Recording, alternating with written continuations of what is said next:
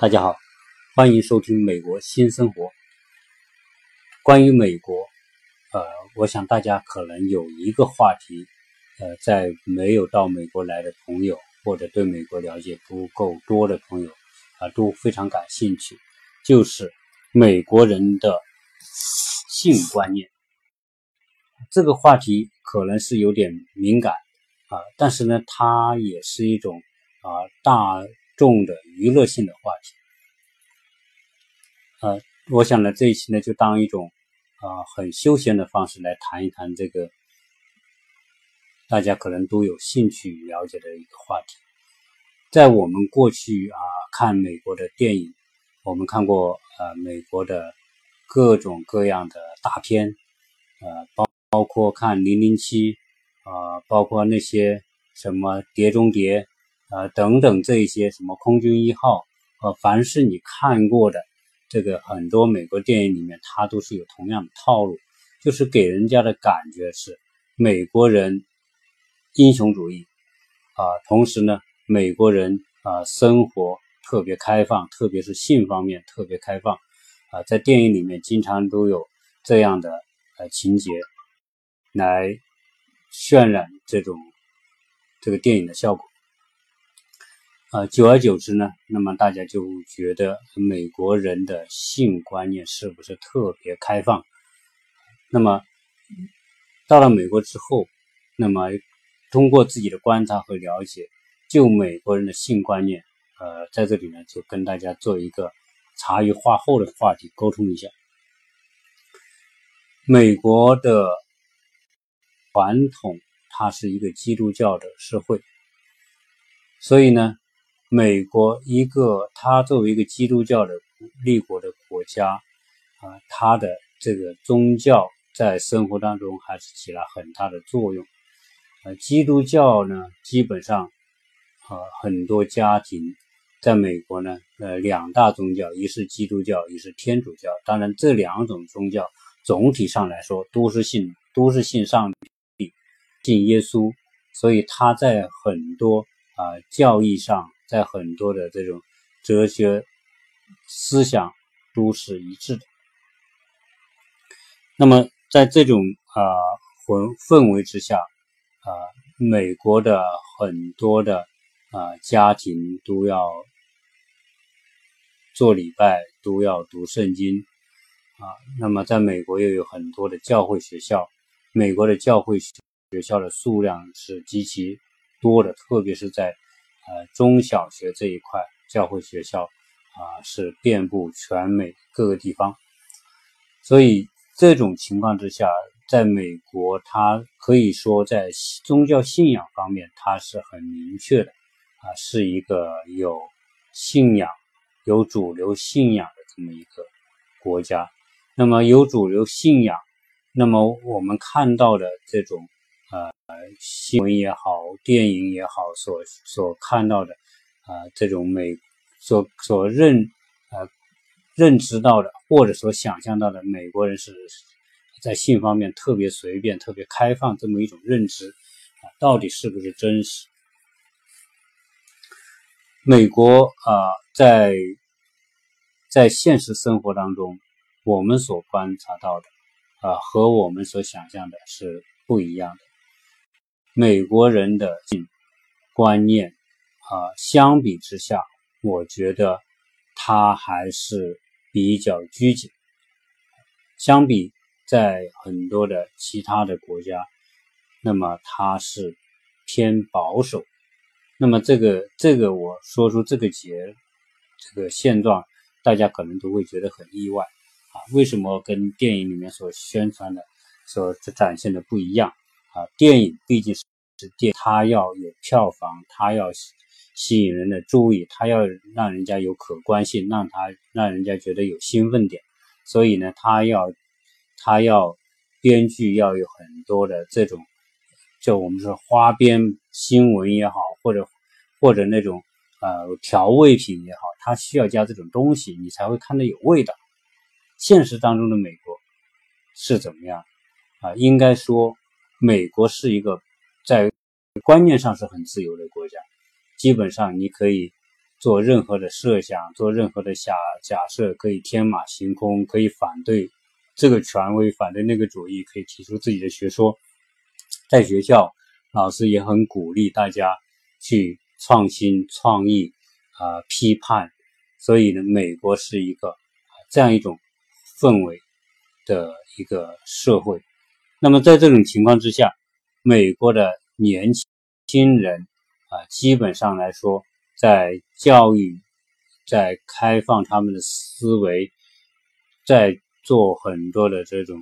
呃探索这些方面啊，都是很踊跃，而且呢，大家都会以说呃不拘一格。啊，有自己的风格，有自己的个性，有自己的独特的东西啊，为傲。老师也是非常的鼓励啊，这种学生。美国的年轻一代基本上来说，他美国人的这个跟美国人的这种恋爱性性观念和美国人的恋爱和啊结婚是紧密联系在一起的。由于说啊。呃，我们说美国这个社会，大家知道，它在很多时候是禁止啊，比如说，美国是禁止卖淫的。那么，这种当然，所谓禁止卖淫，并不是说绝对没有啊，在美国呢，有一个城市啊是合法的，就是在拉斯维加斯。为什么在拉斯维加斯啊这个又合法呢？呃，原因是拉斯维加斯的很多地方啊，在美国从历史上两两百多年、三百多年从东海岸往西海岸推进的过程当中，啊，印第安人的土地被抢占、被剥夺，所以很多印第安人大量的被屠杀。原来作为主人的印第安人在美洲大陆已经变得所剩不多。那么两百三两三百年之后，美国人回过头来看看自己的所作所为，觉得确实也很过分。那么原来的主人啊，现在已经啊变成了很边缘化。但是呢啊，会有有识之士、政治家都认为说，还是要保留印第安人他们的生存空间。所以呢，在美国呢。后来啊，二战之后划出了很多的地方啊，作为印第安人的保留地。在印第安人的保留地里面，他们可以做一些啊，他们啊其他地方不能做的事情。那么拉斯维呃拉斯维加斯的新建，就是因为那个地方属于印第安人的保留地，所以呢，在法律地方立法上，那么联邦对他的这种。呃，管理上都是给出了非常特殊的政策，所以允许在拉斯维加斯修建赌场，允许拉斯维加斯的这种旅游业作为它的重点来发展。因此呢，呃，我们说的色情交易、性交易在拉斯维加斯也成为合法的一部分，也是因为它重点作为旅游业的一个一个。城市，所以啊开了这么一种绿灯，所以美国，但是除了拉斯维加斯之外，美国其他的州所有的卖淫都是非法，而且警方对卖淫也是打击非常严厉的。经常我们可以看到很多的小说、新闻报道里面会讲到，警方为了打击卖淫，经常会有警察扮成这种。啊就我们说的钓鱼执法吧，就是说，呃，由女警扮成这种站街的这个妓女，然后呢，勾引这些呃路边来的人。那么，如果有哪一个呃好色之徒呃想干这个事情，那么如果跟着这个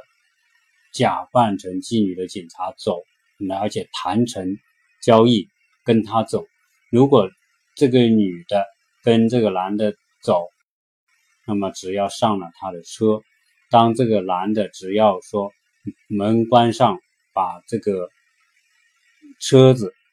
点火，只要车子一点火，那么周边的警察埋伏在周边的警察就会上来。那么这个，然后这个女的，这个作为警察扮假扮妓女，这个警察也会也会亮明亮明身份。那么呃，警察就可以把这个这个。这个男的啊就可以把他逮捕啊，因为他们啊，因为他的行为是属于我们说的这种嫖娼的这种行为，在美国也是啊严厉打击的啊，所以啊你呃你看，就除了这个，在这个啊拉那个内华达州，他因为他啊博彩业和和卖淫合法之外，其他的州是不可以的。所以啊，很多人他会觉得很奇怪，因为美国人，呃，怎么夜生活一点都不好玩啊？在美国，坦率讲，美国的夜生活除了拉斯维加斯啊是灯红酒绿之外，在美国其他的地方基本上有看不到有什么夜生活。即便有夜生活，美国的夜生活也是仅限于说酒吧。这边卡拉 OK 都不像中国说到处是卡拉 OK 啊，那种大型的娱乐中心，这些都没有，就是酒吧，可能朋友聊聊天，聚一聚，年轻人聚一聚，聊聊天，啊，仅此而已啊。可能在啊迈阿密，可能还有一些那种非法的这种这种呃地下的这种工作者，但是呢啊，基本上也是非法，也是属于警方打击的范围之列。所以这样一来，大家会发现，美国人的生活态基本上就是啊，下班之后就回家，没有应酬，没因为没有应酬，没有说我们说这种啊商业上的这种这种公关的需求，所以也就没有那么多的卡拉 OK，也没有那么多的夜总会，也没有那么多的桑拿中心，那么洗脚的啊这些。唱歌的都没有，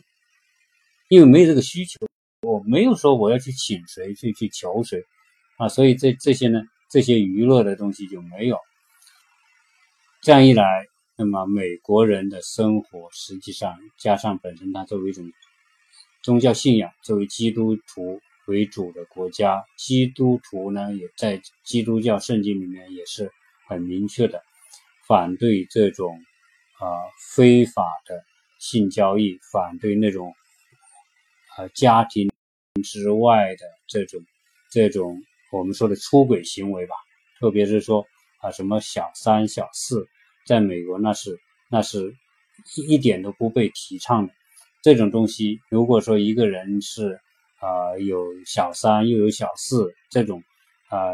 这种乱七八糟的这种情况多的话，那会。一旦被披露出来，那那会被被同友、同事或者朋友很是瞧不起。如果你是名人有这这种情况的话，那更是呃会有很大的麻烦。克林顿啊曾经跟莱文斯基的事情，他不就是属于婚外情吗？那么差点当时被弹劾呃总统的这种职位。所以在美国。整体的文化氛围之下是一个保守的一种社会状态，根本不是电影里面所想象的那样。如果说有些人说想到美国来看看美国的世界，那只有有一个地方拉斯维加斯，可能你可以去啊去看到这种情况那么其他的地方你基本上就看不到。美国真的不是一个性开放的国家。那么在正常的情况之下啊。分两种情况来说，一种情况呢，美国人的性观念，他也不是说说他不开放，但是他也不是说完全封闭。为什么呢？美国的年轻人，那么基督教基督徒基本上结婚之后是不主张离婚的，所以一般年轻人在结婚之前是很开放的。所以真正要说到美国的开放，应该是属于婚前的开放。那这个是应该说是属于年轻人的啊专利，年轻人的这种自由。为什么这么讲？因为年轻人、大学生，但美国他美国的对性观念的成这这种观念教育是比较成熟的。基本上，美国到了初中开始就有学校就有开始有性的引导教育，包括他不会遮遮掩掩，他就会把一个事情啊分析的很很明白。啊，让你知道啊，在青春期，那么有这种跟异性交往的需求，有谈恋爱的需求，甚至说有性的需求，都是正常情况，他们也不会遮掩，那么他也会教，呃，告诉这些孩子们如何去防范。那所以在在有调查，美国的这个孩子超过一半的孩子到了高中是已经有有性有有性行为啊，谈恋爱当中都会有这些情况啊，这是一种普遍的情况，一点也不觉得奇怪。而且呢，在大学在期间也是一样。那么经常我们会听到说，呃，大学生啊，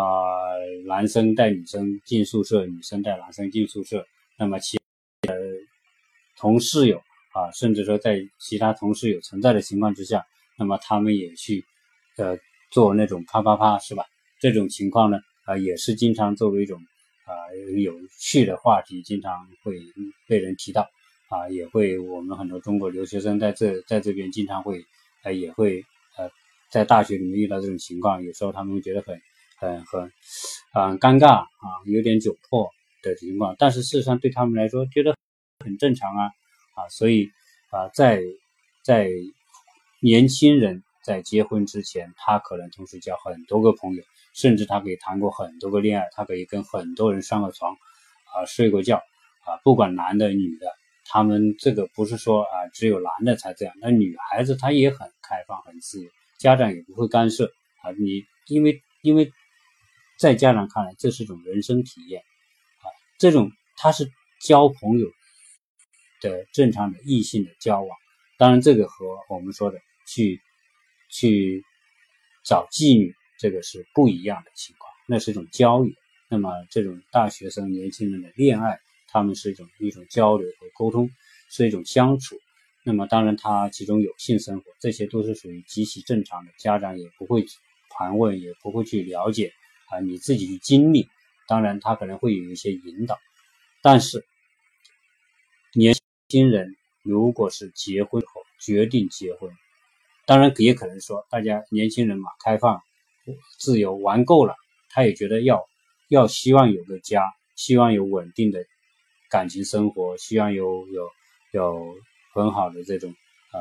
固定的伴侣，那么想要有小孩等等这种情况之下，那么很多人选择结婚。那么一旦选择结婚，那就跨入了另外一个一个状态美国的这种婚前和婚后，婚前你的任何的这种交跟异性交往的行为，可能都没有人来干涉你，但是婚婚后。大家就会认为说，有很多的呃这种规则要去遵守，不管是道德上的、宗教上的，还是说法律上的，都要去遵守啊。所以基本上在，当然很多人结婚的也比较晚，在美国，很多人结婚，当然我们受过教育比较好的这些这些啊这些年轻人，可能他们可能会在选择三十岁以后结婚，甚至呃三十五岁甚至更晚，嗯，结婚的情况都有。就是说，他他会说，呃，我我在我想要自由的时候，那么我尽情的自由，呃，我就挥洒我的青春，我就做我想做的任何事情。但是呢，一旦选择结婚，他们有个很重要的观念，结婚就是责任。也就是说，我选择跟谁结婚，我要承担对谁的责任。这种责任观念在美国是，应该说是美国教育当中很重要的一部分。让很多年轻人、小孩子，那么就有很多啊，不管是家长还是学校，对于他们的责任的教育，那么都是放在非常重要的位置。那么，呃，在美国人说帮助别人、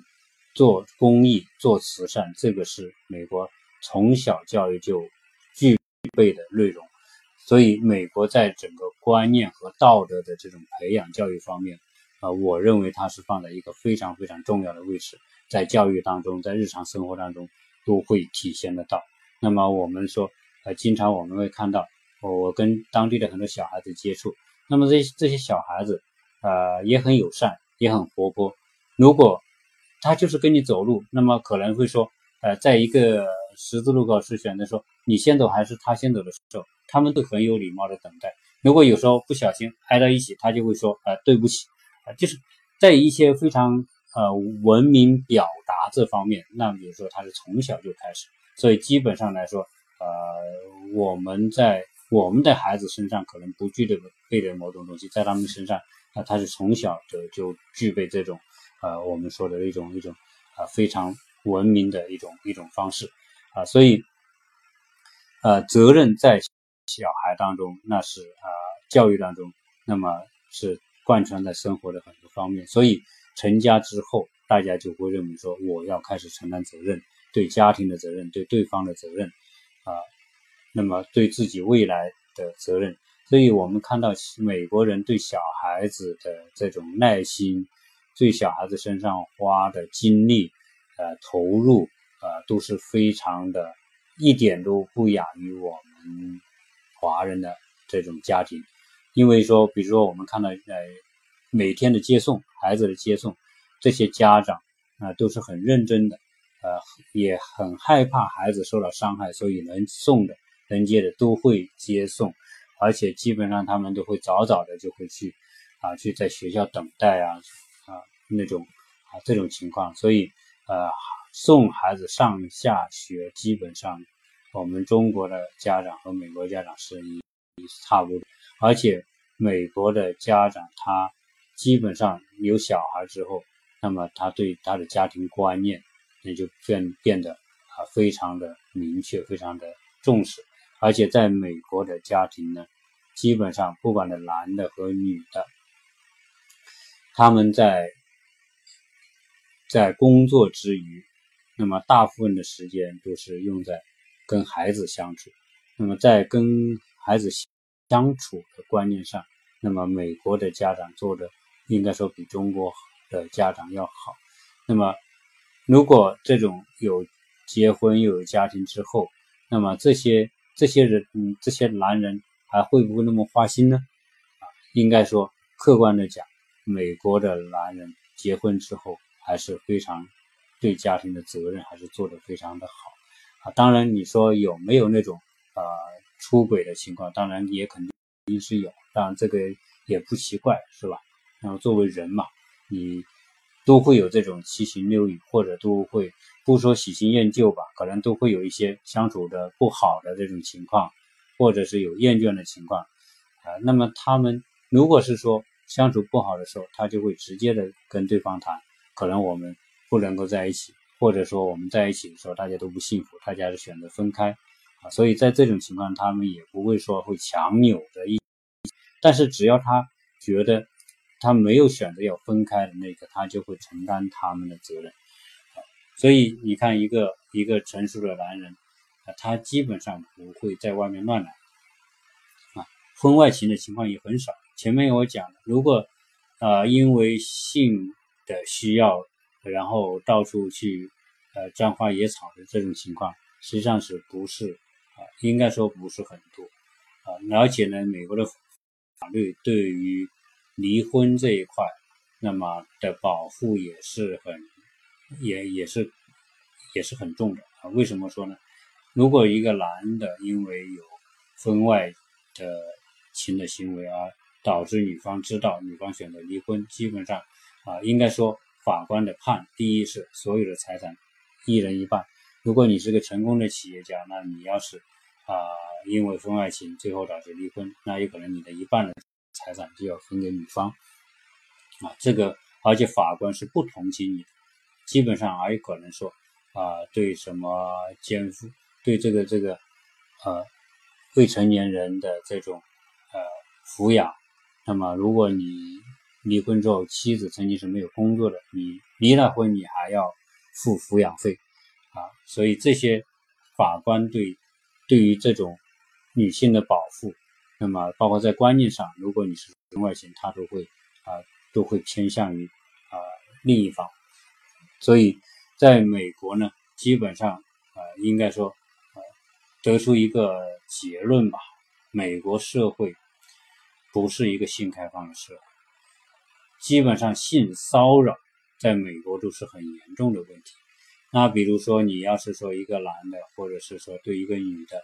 性骚扰，我们说性骚扰不是说咸猪手才叫性骚扰是吧？摸摸异性的身体啊，摸他的某个某些部位啊，这种叫性骚扰，不是的。在美国，这个那是属于很严重的问题了。那如果一旦有这种情况，那这个这个啊，不仅报警也好，或者是上法庭也好，那这对于侵害另一侵害的被侵害的一方，啊，对侵害别人那一方都是啊很重的处罚。那么，在很多的办公室里面，只要你说错一句话，啊，都可能被告是性骚扰。那这种，而且这种话还不像我们说那么入骨的那种情况，啊，所以在美国，你想象一下，你在这种氛围之下，大家说话之间都很有分寸，可能也很幽默，也可能开玩笑，但是他有一个度，他不会去跨过那个界限，跨过那个界限，如果对方觉得不爽，他可能就告你，告你性骚扰，那么这个就会变得很麻烦，所以在美国一一旦有这个情况，那有可能说你会带来很多的被动的情况。所以大家在同事在办公室在什么说说话干什么，都会很注意分寸和注意对方的感受啊。所以你说啊，在美国强奸的情况啊有没有？也有，但是基本上在美国强奸不是一种非常普遍的犯罪的情况，因为啊强奸是重罪，在美国那也是判的很重的，可能坐牢要坐很多年。所以基本上呢。这方面大家还是对法律非常的畏敬畏吧，应该是这么讲。但我也发现一个有趣的事情，可能一种情况啊，不知道这个跟美国的性有没有关系，但是我我是这么想啊，就是说，呃，美国人每由于结婚之后，那么他基本上就是以家庭为中心，呃，来照顾孩子，那么然后大家安排很多节目、旅游。呃，兴趣爱好等等，那么，但是很多人呢，呃，也条件好的，受教育比较好，那么他都参加身体锻炼。身体锻炼和性有没有关系呢？我想可能有一定的关系。为什么这么讲？因为每个人都有性的需要，那么很多时候呢，呃，荷尔蒙它会起作用。这个时候要平衡荷尔蒙的作用的时候呢，健身是一个很好的方法。也就是说，健身。是消耗人精力的一种方式。如果你一个人精力过剩，又得又得不到正常的发泄途径，他就会胡思乱胡思乱想。而在美国有大量的健身馆，在每一个城市啊，健身馆是很普遍的，基本上你不用走出啊十公十公里，你就会有一个大型的健身馆。所以呢，健身馆的生意很好，很多人去做。我想去做健身，跟这个有没有关系？因为荷尔蒙太。太强了之后，它可以通过健身的方式来来平衡、来消消耗一一部分的这种精力、一部分的这种荷尔蒙，那么来达到一种平衡。我想很多啊，我看到美国很多喜欢健身的人呢，是健身的做得非常棒，体型非常好，肌肉很发达、很强壮。这这也是很多应该说啊，这个这个也是在美国非常普遍的一种现象啊，这个一种啊。一种探讨吧，这个大家作为因为这一期呢是作为一种呃一种业余呃就一种一种生活休闲当中的一种话题啊，当然可能是一种呃调味性的话题啊，大家做些分享，跟大家做些分享。那么关于美国性观念的问题啊，就跟大家分享到这里，跟大家聊到这里。那么谢谢大家收听。